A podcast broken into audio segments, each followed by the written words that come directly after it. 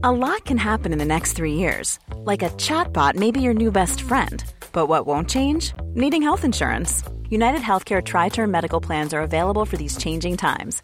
Underwritten by Golden Rule Insurance Company, they offer budget friendly, flexible coverage for people who are in between jobs or missed open enrollment. The plans last nearly three years in some states, with access to a nationwide network of doctors and hospitals. So, for whatever tomorrow brings, United Healthcare Tri Term Medical Plans may be for you. Learn more at uh1.com. Tarde a tarde, lo que necesitas saber de forma ligera, con un tono accesible. Solórzano, el referente informativo.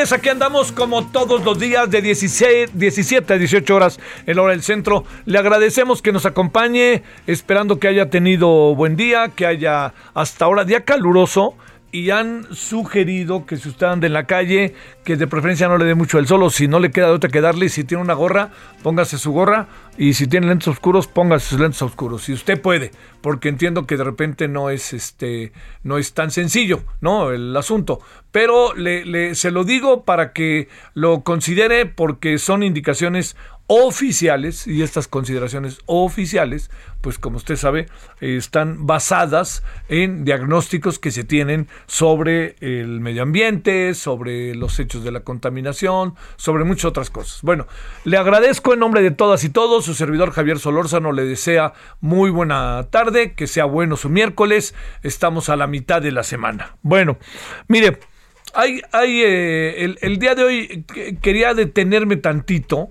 en este en que mire hemos hablado muchísimo de las mañaneras y yo diría que no dejemos de hablar de ellas. Cuando digo esto lo que quiero alentar es el debate y lo que puede haber detrás de ellas y discutir y debatir dice el presidente nosotros lo vemos de una manera y lo ve de otra manera este coincidimos con él no coincidimos con él todo eso.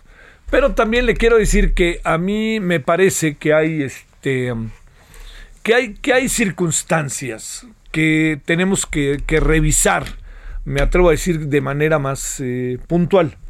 Mire, eh, cuando el presidente dice algo respecto a, a, la, a cualquier tema, hay diferentes formas de ver las cosas, ¿no? Usted podrá decir, lo que pasa es que yo lo veo de esta manera, este, usted lo ve de esa manera, todas estas cuestiones que, que son su- sujetas de debate.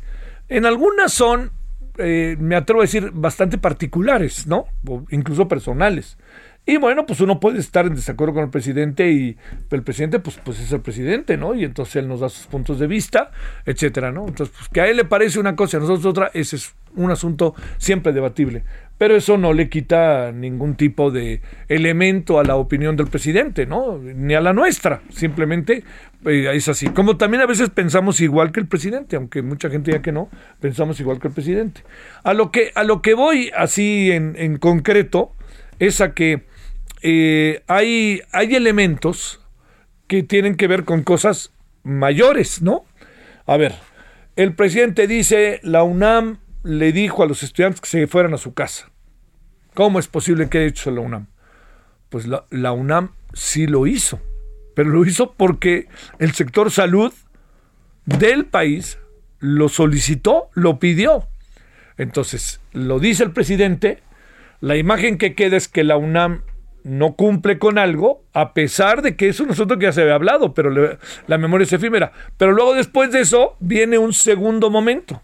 Y ese segundo momento es que la UNAM reacciona, manda un boletín ayer mismo y dice, de esto se trata, esto pasó. A ver, informamos que los estudiantes de la UNAM eh, se vieron obligados a regresar a sus casas Todo esto debido a que había un, una falta de control total respecto de eh, cómo debería de tratarse eh, durante las etapas, sobre todo iniciales, eh, la pandemia. Ante ese hecho, lo que sucedió es que el sector salud, viendo las cosas como estaban, tomó la decisión de decirle que los estudiantes del UNAM y del POLI se fueran a sus casas, porque no se tenían muchos elementos para poder este, para poder enfrentarla en términos de estrategia. No se sabía por dónde. Entonces la UNAM lo que hizo fue eso, ¿no? Y la UNAM tomó la decisión, pues en función del el diagnóstico que tenía, pero sobre todo en función de, la cabeza del sector, que es la Secretaría de Salud. Ahora el señor Alcocer y el señor este, López Gatel andan diciendo cosas por ahí que me parece que, no caben en función de lo sucedido, ¿no? Por ejemplo, el señor Alcocer dice ahora que los médicos no quieren ir a algunas zonas que están, este, que, son sujetas de la inseguridad, Eso lo dijo. Todo es el paquete ¿eh? de lo que le estoy contando. Bueno, cuando dice esto el, el, este, el señor eh, Jorge Alcocer, lo dice tomando, hace la aseveración, dice, es que lo que pasa es que hay, en, este, hay un, problemas de inseguridad marcadísimos, concretos, específicos. Bueno, eso es en buena medida también por lo cual los estudiantes no van. Y fíjese, de la noche a la mañana aparecieron plazas y decían que sí había, pero de repente dijeron, todos los que quieran vengan, aquí están las plazas, órale, ¿no? Entonces, hay, hay una confusión, ¿sí? a ver, ahora voy a donde quería eh, este, invitarle a que llegáramos. Eh, con todo ese proceso se dicen cosas, dice una cosa el presidente, dice otra cosa el secretario de salud, otra cosa el, el afamado vocero, este, eh, dicen todo esto. Bueno, la UNAM responde. Entonces la UNAM responde y dice, a ver, nosotros hicimos esto porque ustedes no lo dijeron. Aquí el gran problema es que el tema se queda como si la UNAM no hubiera querido en lugar de que el presidente al día siguiente, o sea, hace hoy, dijera, oigan, mandó este boletín la UNAM y me parece de justicia leerlo. Lo voy a leer. Por cierto, esto dice la UNAM, pero yo quiero decir que no es cierto. Por esto y esto y esto. O bueno, sí es cierto. Perdí de vista que eso es así. Pero entonces, ¿qué queda? El llegue a la UNAM, la UNAM ahí, y la UNAM, ya sabe, ¿no? Poco a poco, como lo hace muy seguido este gobierno, van, van poco a poco atomizando, ¿no? Pa, pa, pa. El INE, wow. Este, los, las ONGs, wow. La UNAM, wow. Cuando digo esto, quiero decir que para que siga adquiriendo o para que tenga esta mirada que sea verdaderamente importante la, la, la mañanera, que lo es, ¿eh? Yo creo que es un instrumento de agenda y de gobernabilidad extraordinario. Pero para que lo, tuviera, tendría que ser, pues la verdad, la verdad, más pareja. Si la UNAM dijo eso, pues hoy digamos que la UNAM lo dijo. Oiga, nos equivocamos o, no nos equivocamos. Mire, es que esto pasó y así y así, pero de cualquier manera, pero, pero no hay acuse de recibo de lo que dicen los otros. Y entonces aquí es igual cuando dice el, doctor Alcocer, no, pues es que no quieren ir, pues escuchen a los médicos. O sea, la verdad, me parece muy irresponsable que vayamos a, mandar a los médicos cubanos a las zonas de inseguridad para que les hagan lo mismo que le hacen a los médicos mexicanos. ¿O qué creen que porque son cubanos no les van a hacer nada? No, pues es son cubanos, la revolución, ni más.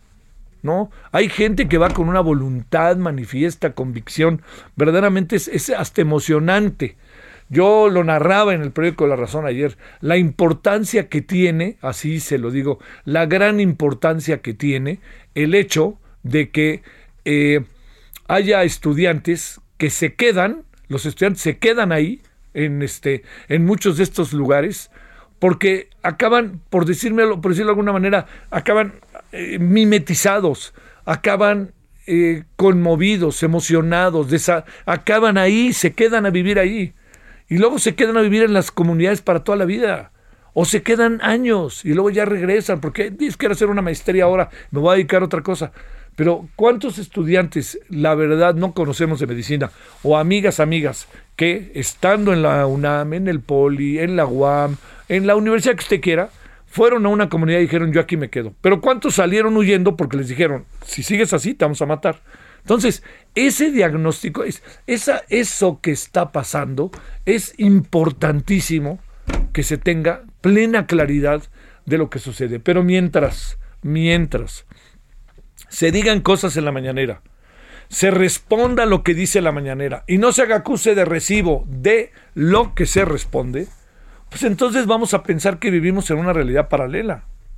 Y yo creo que lo de la UNAM ayer era un buen momento para decir. Entiendo que lo que dice el doctor Alcocer, pues bueno, si él lo quiere ver así, en fin, yo creo que hay muchos matices, que también se dieron a conocer ¿eh? a través de los médicos. Porque ahora van a decir, es que los médicos no quieren ir, ay Diosito, Diosito, no quieren ir. Bueno, este, no hay plazas. No, yo, yo no voy a meter si quiere tanto con el tema de los médicos cubanos, que ahorita vamos a hablar de ello. Pero a lo que me quiero referir es que hay condiciones, me pregunto, para que los médicos vayan a desarrollar su trabajo.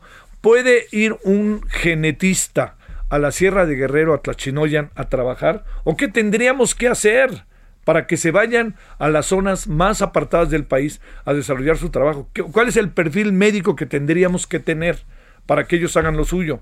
Porque los que están haciendo especialidades, ellos tienen que irse a la especialidad para que puedan desarrollar su trabajo. Y mire, la mayoría, muchos de ellos trabajan un rato a nivel en los hospitales públicos y en la tarde a nivel privado y así se mantienen. ¿Usted cree que se paga mucho por trabajar en un hospital público? Hay mucho de convicción ¿eh? en eso. No dudo, oiga, no dudo, porque ha de estar pensando usted, no dudo que me diga, es que hay médicos que no tienen vergüenza y no sé qué. Sí, pero no podemos generalizar, como no se puede generalizar lo que dice el presidente respecto a la UNAM. Entonces, en esa circunstancia, no hay nada como hacer como altos en el camino y tratar de ver que la vida no es blanco y negro, que la vida está cargada de matices. Y en los matices hay muchas maneras de ver las cosas.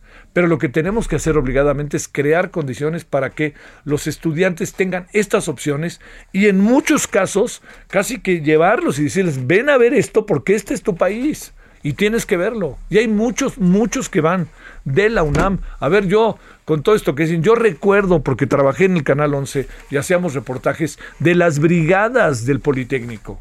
Las brigadas eran, son sensacionales. Es un grupo de 40, 50 estudiantes, los despedían los papás ahí en la puerta de Zacatenco o de la escuela que fuera, y los despedían y se iban todos en dos, tres camiones, iban todos acompañándolos, se quedaban cinco o seis días en comunidades, llegaban a las comunidades, trataban a los que tenían problemas este, dentales, a los que tenían problemas estomacales, veían cómo podría llegar el agua con los ingenieros. Era un, es un trabajo formidable. Y tiene que ver con la, esta función, lo mismo que hace la UNAM. En el temblor de 2017, eh, también le digo, me tocó estar en Oaxaca, en Juchitán, en Istepec, lugares afectadísimos por el temblor. Y nosotros estábamos transmitiendo para el Canal 11 y llegaban estudiantes de la UNAM, de la UAM, de la Universidad Autónoma Benito Juárez y hacían trabajo útil, no era un trabajo de ir, hacían trabajo útil. No podemos de la noche a la mañana decir que lo que pasa es que los estudiantes no hacen nada. La verdad, ahí sí me parece. Y no le podemos agarrar a las instituciones de educación superior para decirles, ya ven, no hace nada. Yo creo que, perdóneme el asunto, no dudo que haya muchas cosas que no se han hecho, pero créame que no es la política de la mayoría de las instituciones de educación superior y menos de la UNAM. La UNAM vive bajo el debate. La UNAM vive bajo el debate. ¿Y sabe dónde es ese debate? En cada aula, en cada salón de clase. Están en el conocimiento y en el debate. Hasta en las carreras que parecen como muy técnicas o como muy, muy científicas, como sería el caso química, física, matemática, ahí también se da el debate. Se da el debate en las de sociales, en las, eh, en las, eh, de ciencias biológicas y de la salud, en las de ciencias y artes para el diseño. Se da el debate. Es una condición también en la UNAM, en la UAM, es cosa de verlo. Que hay muchas cosas que no salen. Espérenme, el mundo perfecto ahí sí me avisa dónde está, ¿eh? porque no quiero habitarlo. Bueno, yo le dejo esto para reflexionar y para decir que el valor de las mañaneras es indudable, indudable. Sirve para gobernar, sirve para imponer agenda, sirve para hablar los temas y sirve para conocer diario lo que piensa el presidente, nuestro presidente. Pero por favor, el presidente dice una cosa y se le, se le demuestra lo contrario, él está obligado al día siguiente a decir, oigan, a ver, me mandaron esto y tienen razón, pero me parece que cuesta un trabajo en este país reconocer cuando uno no tiene la razón, que para qué quiere, ¿no? Y más desde la clase gobernante. 17-14 no el centro. Solórzano, el referente informativo.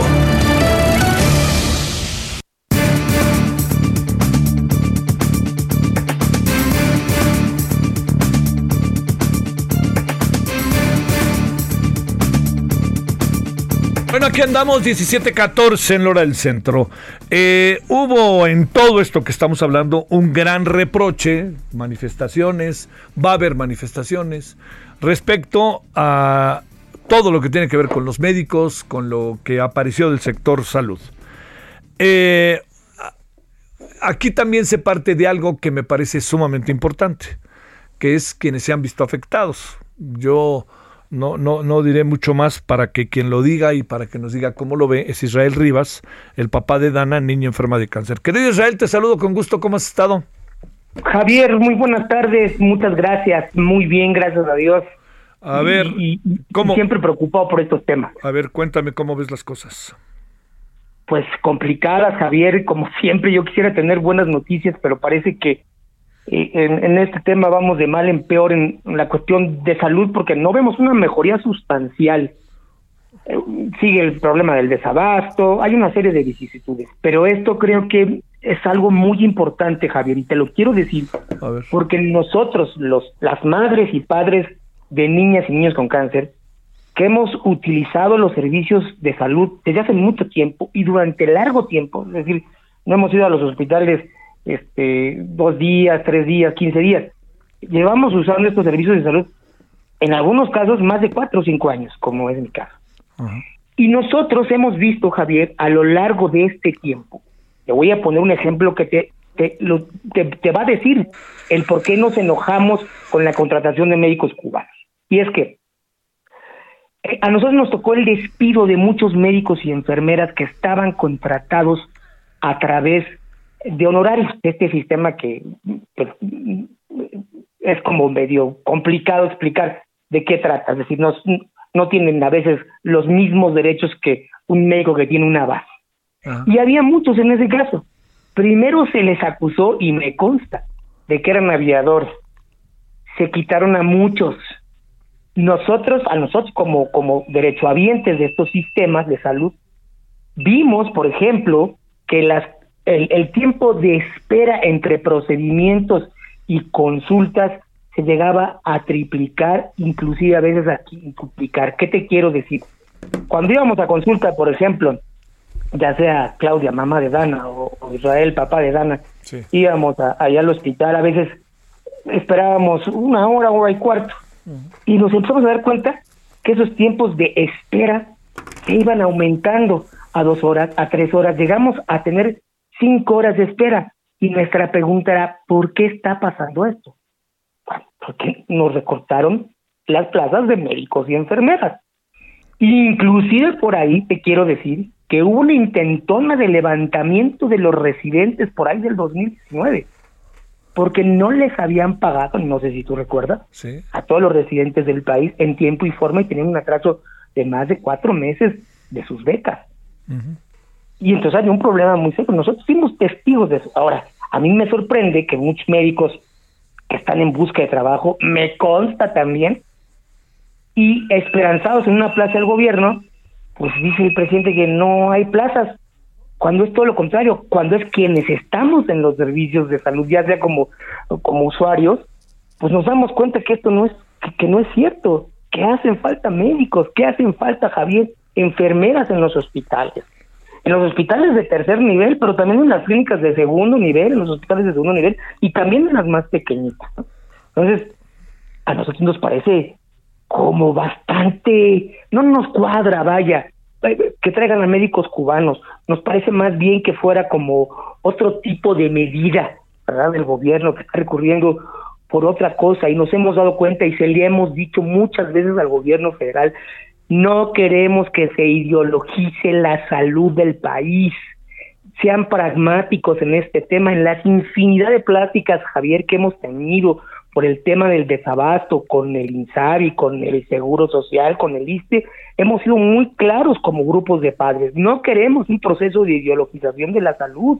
Cuando desaparecieron el Seguro Popular se los dijimos también sean pragmáticos en esto, no, no, no vean este tema ideológico, ni político, ni electoral. Ustedes otorgan los servicios de salud a quien sea y punto, ¿no? Eh, más allá de, de, de, esta cuestión. Y a nosotros nos parece que están cayendo justo en esto. en un proceso de ideologización de la salud. A ver, Justamente. Ha cambiado, a ver, yo sé que les han dicho, les han prometido, sería la palabra, en innumerables ocasiones Israel, que ya van a llegar los medicamentos los papás, las mamás de niños con cáncer, los niños, las niñas con cáncer, ya tienen los medicamentos, son atendidos por el personal de salud, son atendidos por, porque dicen que, que, este, que no quieren ir a trabajar a los lugares más recónditos del país. A ver, todo esto reflexionémonos desde alguien que directamente padece, más que padece, vive el problema en carne propia por la circunstancia que es pública que, que viven ustedes. Mira, para empezar, Javier, los medicamentos siguen faltando por regiones en el país. Hoy mismo se acaba el chat de mis compañeros papás de Chiapas y hace falta Elias para ¿no? En el hospital infantil la semana pasada no había mercotapurina. Y así, y en el 20 de noviembre tampoco. Y así, un día hay, un día no hay. Por es que hay miedo de los padres ya de protestar porque han amenazado a otros papás, porque han tomado medidas muy drásticas contra algunos eh, contra algunas madres y padres amenazados sus familiares. Entonces ya hay miedo de la propia. Pero por otro lado, te quiero decir algo, Javier. Fíjate que, que, que, que no sé si el presidente o desconoce el sistema de salud, cómo funciona en México, o nos está mintiendo, cualquiera de las dos cosas. Porque tú sabes que las clínicas que están en las comunidades más alejadas son clínicas de primer nivel, donde no se atienden regularmente padecimientos graves. Te voy a poner un ejemplo porque yo soy de ahí. En San Cristóbal de las Casas hay una comunidad eh, muy cerca que se llama Jonaljotic, que pertenece al municipio de Chamula. Sí.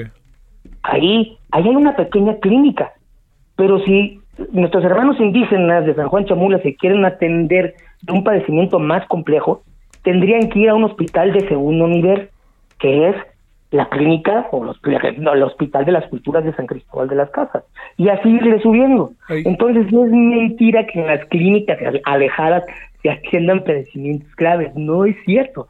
No tienen ni el equipo. Nosotros lo sabemos, pues, somos de provincia, ¿verdad? Y hemos vivido todas estas situaciones donde se requieren los especialistas, son en, en estos hospitales de tercer nivel, porque además se tiene el equipo y el ejemplo concreto somos nosotros en todo San Cristóbal de las Casas no hay un lugar, por ejemplo, yo soy ahí, que atienda a niños con cáncer. No hay. ¿Por qué? Porque no lo tienen, no hay un hospital de tercer nivel. Que tendrían que desplazar. hay niños, ¿Hay niños con cáncer, Israel? Sí, claro, yo conozco mamás, son mis paisanas, que viajan todos los días de San Cristóbal a Tuxtla Gutiérrez a atender a sus hijas. Porque en San Cristóbal no hay, una, no hay un hospital de tercer nivel, porque no tienen el equipo. Entonces, esto es mentira de que necesitamos especialistas, Javier, es una gran mentira. En las clínicas es mentira, porque esas pequeñas clínicas no tienen el equipo. Y voy a ser muy concreto. Si tú mandas un cardiólogo a una comunidad indígena de Canal Chiapas, sí que es uno de los municipios con menos índices de desarrollo humano, no le va a servir de nada al, paciente que, que esté infartado porque ni siquiera tienen un desfibrilador. Entonces, a mí me parece una profunda contradicción. Son pequeñas clínicas. Si está infartado, pues necesita un cateterismo y eso se tiene que realizar ni siquiera en San Cristóbal. Sí. Tendría que irse a Tuxtla Gutiérrez a un hospital de tercer nivel. Sí, sí. Y así funciona todo el sistema de salud en México. Ahora bien, si quisiera el presidente que esos médicos especialistas ejercieran realmente su, su, su, su, especialidad, pues tendría que haber estos grandes hospitales del tercer nivel con una terapia intensiva. El ejemplo otra vez oncológico, porque yo me vine a la Ciudad de México a atender a Dana, porque no había un hospital como los que hay en México. Así de simple. Pues, Oye, porque, eh, en 30 segunditos, ¿qué piensas de lo de los médicos cubanos que supongo que estarán en el primer nivel, no?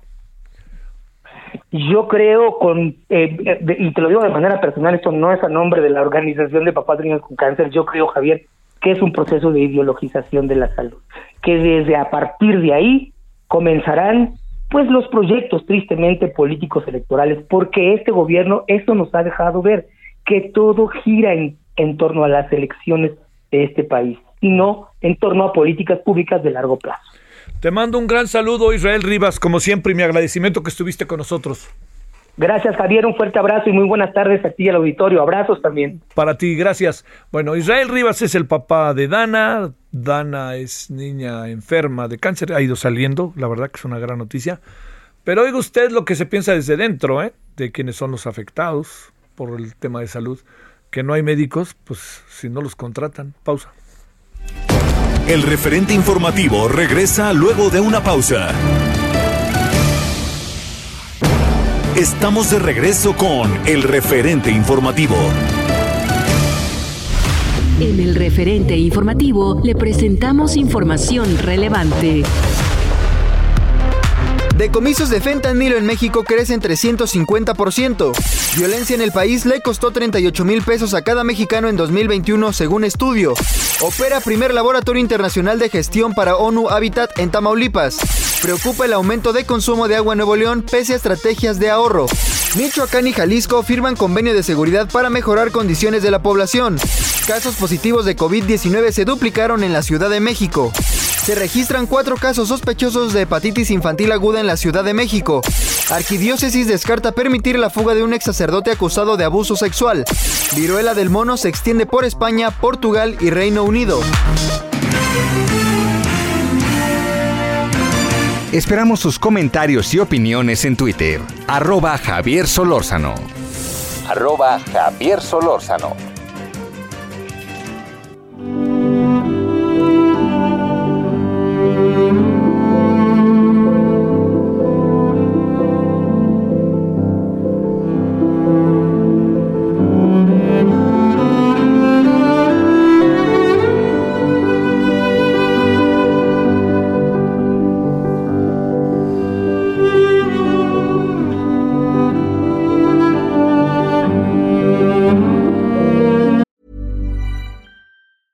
It's Ryan Reynolds, and I'm here with Keith, co star of my upcoming film, If, only in theaters, May 17th. Do you want to tell people the big news? All right, I'll do it. Sign up now and you'll get unlimited for $15 a month and six months of Paramount Plus Essential Plan on us. Mintmobile.com slash switch. Upfront payment of $45 equivalent to $15 per month. Unlimited over 40 gigabytes per month. Face lower speeds. Videos at 480p. Active Mint customers by 531.24 get six months of Paramount Plus Essential Plan. Auto renews after six months. Offer ends May 31st, 2024. Separate Paramount Plus registration required. Terms and conditions apply if rated PG.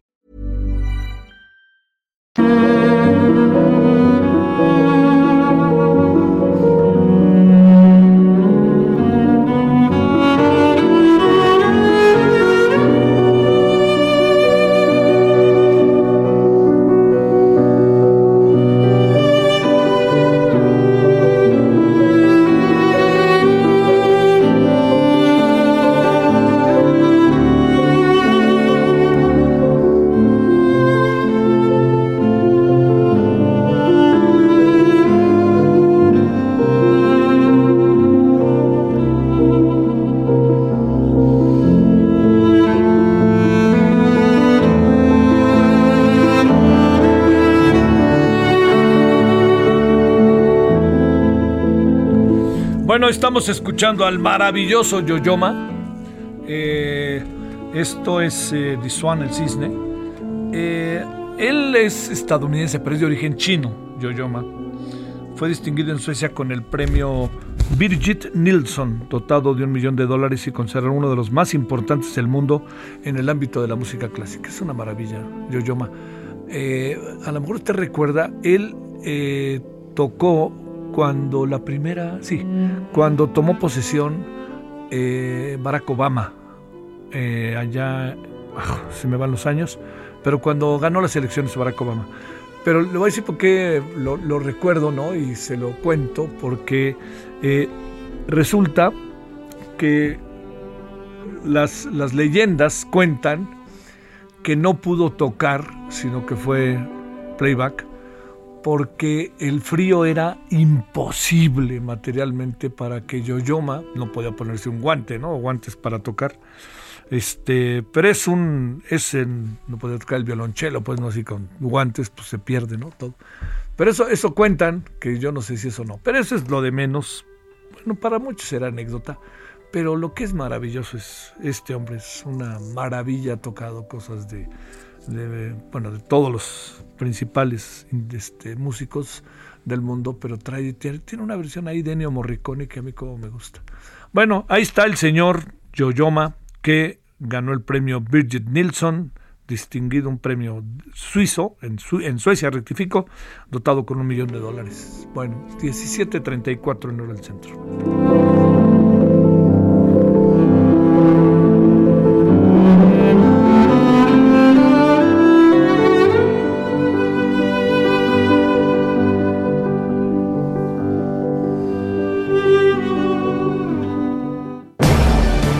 Solórzano, el referente informativo.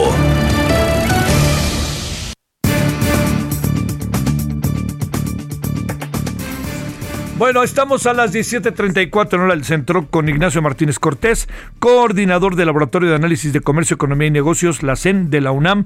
Y bueno, antes que nada, Ignacio, como siempre, gracias que estás con nosotros. Muy buenas tardes. Muchas gracias, Javier, por la amable invitación a la orden. Es un gusto. A ver, eh, empezamos a ver que las medidas que se han tomado para tener, no quiero utilizar la palabra control de precios, pero tener como un ajuste lo más que se pueda, pues no están dando tantos resultados, ¿no? Las naranjas subieron 200%, el consumo de carne y pollo aumentó a 2.5 en comparación al 2020, 16 de 24 productos del plan contra la inflación del gobierno federal están al alza. A ver, ¿qué, qué va a pasar y cómo le vamos a hacer? Sí, mira, eh, realmente es un, en este momento tenemos un, lapso muy, muy, pero muy corto para, para este, precisar si, se tiene o no resultado, este, ya que hay dos, dos grandes momentos, ¿no? Uno, el político, que es el 4 de mayo, cuando se anuncia el programa, y otro, que es el más importante, es lo que se publicó en el eh, diario eh, oficial, este eh, pasado eh, 16 de, mayo, este lunes, en torno al decreto, y así es el, decreto por el que se exenta al pago de arancel de importación a las mercancías que se precisa.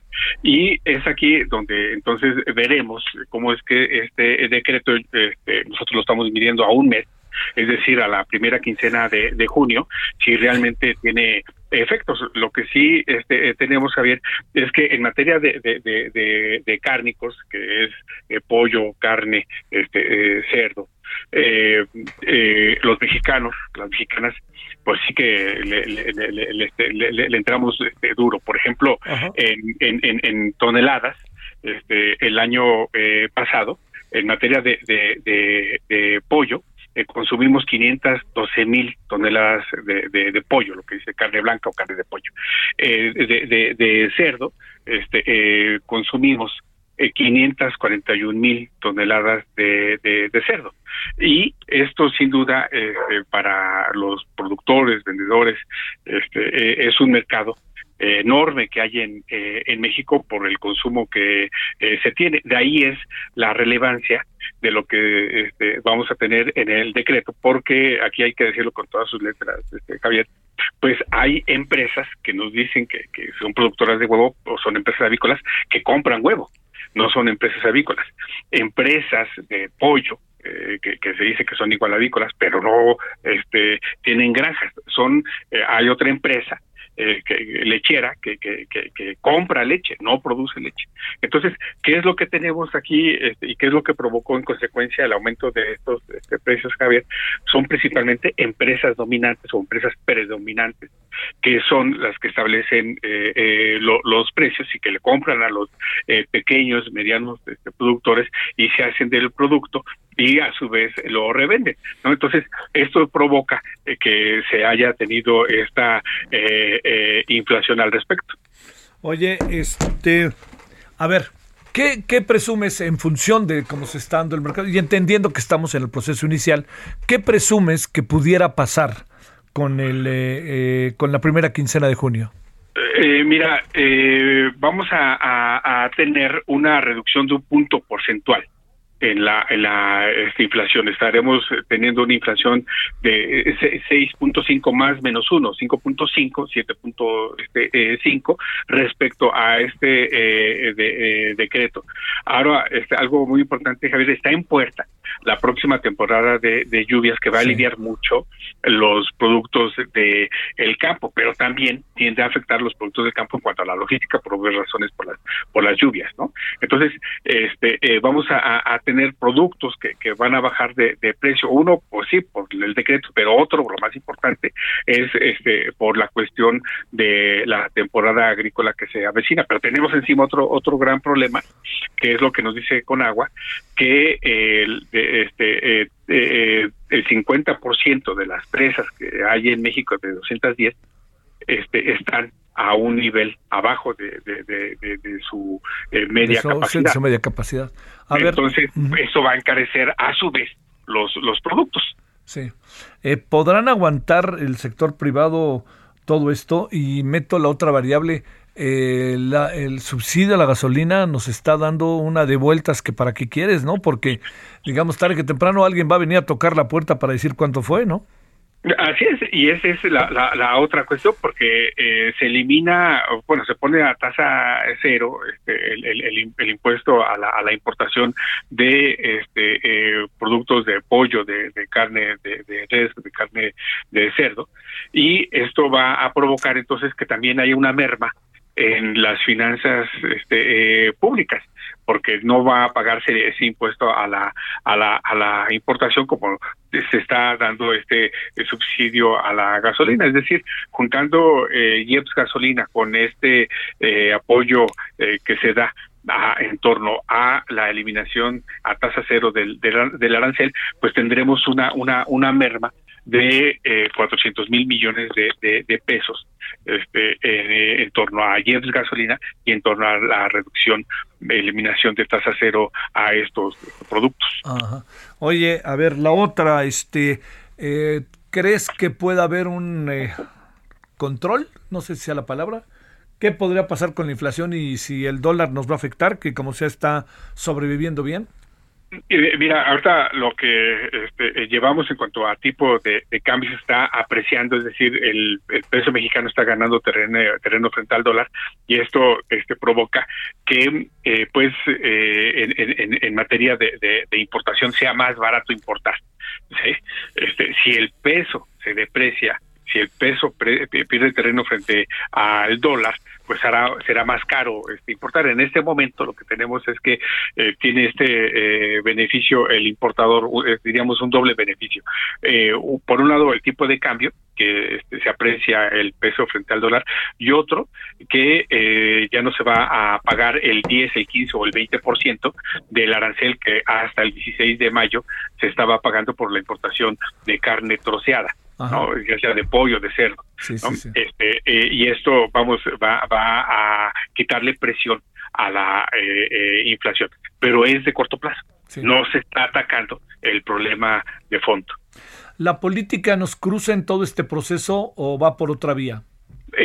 mira, tú sabes muy bien que este, en política nada es coincidencia, ¿no? Y se pone en práctica este programa el 16 de, de mayo este, eh, cuando tenemos en la víspera, el 5 de junio, eh, elecciones, ¿no? Entonces, eh, aún mes ya este, tendremos eh, que, que sí este, este, estará reflejando en el bolsillo de las mexicanas, de los mexicanos, este decreto, ¿no? Entonces, oye, pero, pero al 5 de junio no da, ¿no?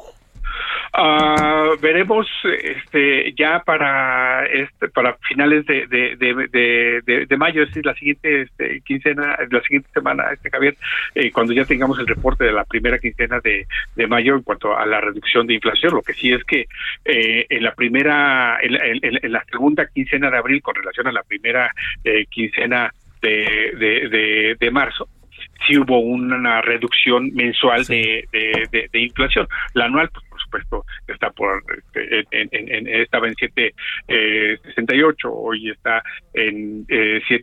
Eh, Entonces, pues sí, este, se, se, ve eh, mínimo una, una reducción en la inflación. Bueno, este, oye, eh, por último, eh, digamos, este, ¿se incrementa la, formal, la informalidad en medio de todo este panorama o qué ves? Eh, sí, a raíz de que son tres millones de personas que aumentan eh, lo que se denomina este, la persona este, eh, ocupada, ¿no? y que no tiene eh, empleo. Entonces, estas, estos tres millones de personas más, pues están en, busca de mejorar el ingreso o buscando trabajo. Entonces sí va a presionar aún más el mercado laboral ah, para este eh, segundo semestre de 2022. Bueno, este... vamos, en comparación a países como el nuestro, ¿cómo andamos como para poder tener referentes, Ignacio?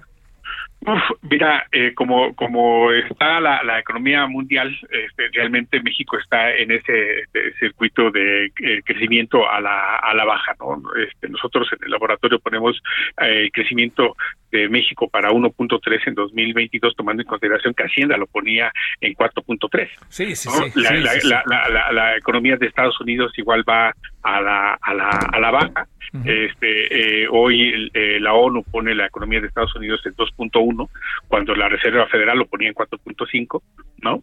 Este eh, China eh, es ahí donde está eh, los las luces en rojo Javier porque eh, cayeron los pedidos manufactureros internacionales de China en 47% los este, las compras este, al menudeo al menudeo este, cayeron en 37% es decir es, es, la economía china se está desacelerando y, y esto por supuesto va a provocar que haya mayor presión a la economía mundial. Tenemos también la cuestión de que India eh, restringe sus exportaciones eh, de, trigo, va a presionar aún más el mercado internacional de este commodity y por lo tanto, Javier, pues sí, vamos a tener un segundo semestre muy fuerte en la economía mundial que avisora una desaceleración con miras hacia una recesión. Au, nos alcanza, ¿verdad? Nos va a alcanzar en el camino. Eh, y nos va a pegar este fuerte. Sí, eh, en el sector exportador manufacturero, la joya de la corona, que es la industria automotriz, está desacelerando en Estados Unidos y esto va a provocar que entonces haya menor exportación de automóviles al mercado estadounidense.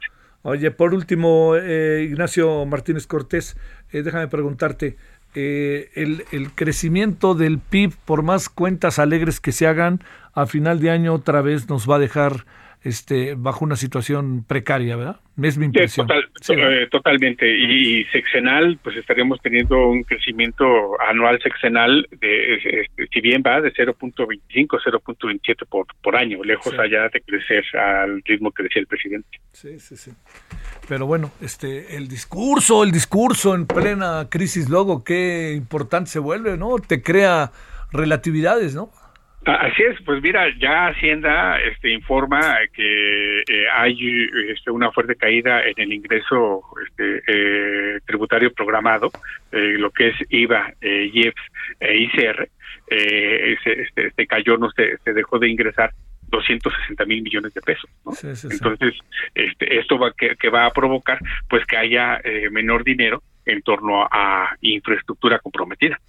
Te mando un gran saludo, Ignacio Martínez Cortés, coordinador del Laboratorio de Análisis en Comercio, Economía y Negocios, el ACEN, de la Universidad Nacional Autónoma de México. Gracias. Muchas gracias, Cabeza. Gracias. 17:47 en la hora del centro. Solórzano, el referente informativo. Bueno, fíjese que ayer fue un día importante en Guerrero y fue importante por la decisión que tomó el Congreso fueron 30 votos a 13. Es una mayoría, muy claramente. Claro que hubo manifestaciones en contra de esta decisión. Y nos referimos a la despenalización del aborto. Coordinadora del Observatorio Ciudadano de Violencia hacia las Mujeres en Guerrero, Viridiana Gutiérrez, está con usted y con nosotros. Viridiana, te saludo con mucho gusto. ¿Cómo has estado? Estoy muy contenta, Javier. Fíjate que no no puedo referirme eh, de otra manera porque después de 15 años de lucha eh, eh, logramos tener todos los consensos para que finalmente el aborto esté despenalizado en Guerrero. Somos la octava entidad en México y eso nos tiene, sobre todo a las mujeres feministas que hemos trabajado por esta por esta lucha que hoy eh, apenas empieza porque nos tenemos enfrente todo el resto de la implementación, los cambios en salud y demás, pero esto nos ha dado una gran bocanada de aire en este en este contexto tan difícil y violento para las mujeres como lo es Guerrero. A ver, eh, Viridiana, eh, entiendo la importancia per se que tiene el hecho, pero ¿qué diagnóstico, Viridiana, tienes, tienen de este tema en particular sobre el aborto, sobre menores de edad embarazadas, sobre toda esta parte, ¿no? Que es tan fuerte que se vive en el estado de Guerrero desde las zonas más recónditas hasta las ciudades. Sí, fíjate, Guerrero tiene un sinfín de problemas eh, de violencias eh, múltiples contra las mujeres. Nosotras solicitamos una alerta por agravio comparado en el 2019, justo porque el Código Penal no estaba homologado a eh, la norma oficial 046, que es la que rige a los servicios de salud en cuanto a la atención de la violencia sexual. Y entonces eh, se le ponían muchas trabas a las a las adolescentes, a las niñas, a las mujeres que solicitaban un servicio. La gravedad no está ahí, sino la gravedad está en que somos uno de los tres primeros lugares a nivel nacional con la tasa más alta de embarazo infantil. Niñas entre los 9 y 14 años están embarazadas y todo es, por supuesto, producto de la violencia sexual.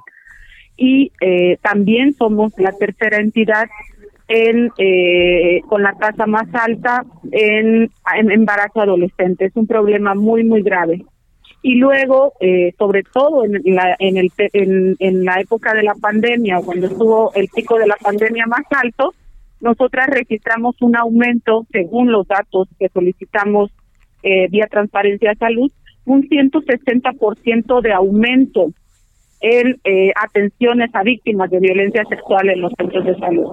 Y lo último que hemos tratado de visibilizar, y, y me imagino que ya sabes del tema porque fue un eh, relativamente un escándalo a nivel nacional es el tema del matrimonio forzado, la unión forzada de personas menores de edad que se da sobre todo en la región de la montaña y en la costa chica acá en Guerrero. Entonces, toda esta diversidad de problemas son violencia estructural contra las mujeres y bueno, creemos entonces que si bien con esta despenalización no se solucionan todos los problemas, pero sí vamos a comenzar un proceso para, primero, a lo, a lo que a nosotras nos interesa mucho, es asegurar que las víctimas sean atendidas sin ser revictimizadas en el servicio de salud.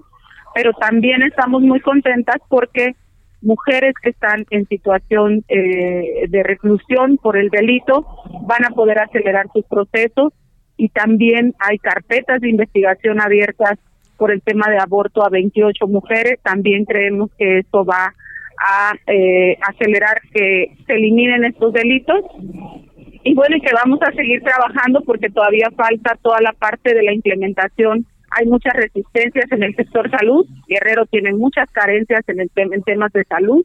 Y entonces que, que se haya destrabado este candado pues es un logro importante para las mujeres de Guerrero. ¿Tienes información, Viridiana, de que algunas mujeres, mujeres guerrerenses hubieran venido a la Ciudad de México para aplicarse un aborto o algo parecido? Sí, nosotras somos acompañantes a través de nuestras eh, redes sociales o eh, por eh, conocidas de otras conocidas. Las mujeres nos buscan para tener información cómo acceder a un aborto legal, seguro y gratuito. Pero te estoy hablando, Javier, de las que tienen acceso a, tener información. En, en Guerrero hay comunidades que no tienen todavía electricidad entonces, para ellas es más grave la situación. Pero sí, nosotras eh, lo que hacemos es generalmente nos buscan mujeres precarizadas que no tienen para pagar aquí en Guerrero una clínica particular porque el, aborto se hace clandestinamente en cualquier clínica privada. Quien tiene dinero para pagarlo lo pues hace.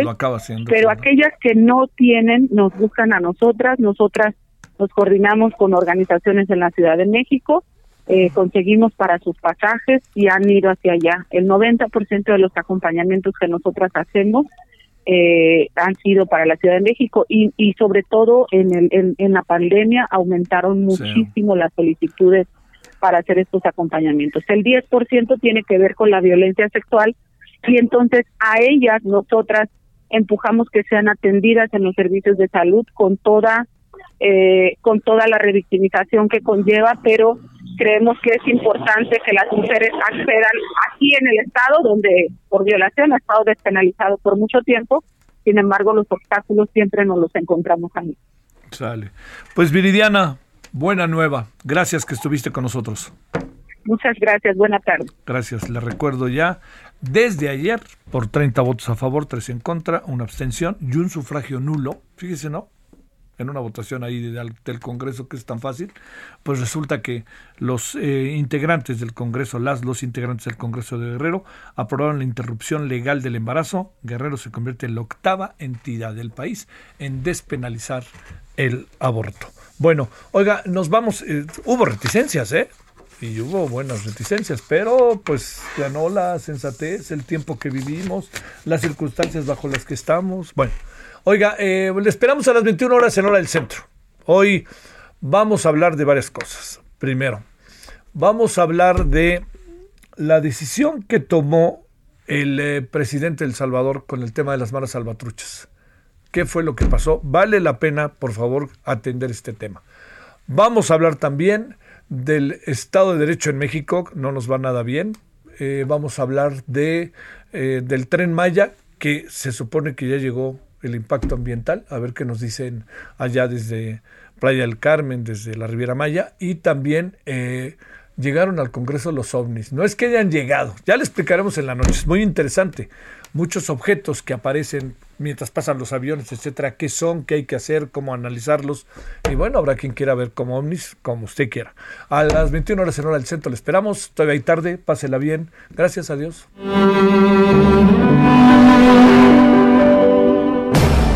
Hasta aquí, Solórzano, el referente informativo.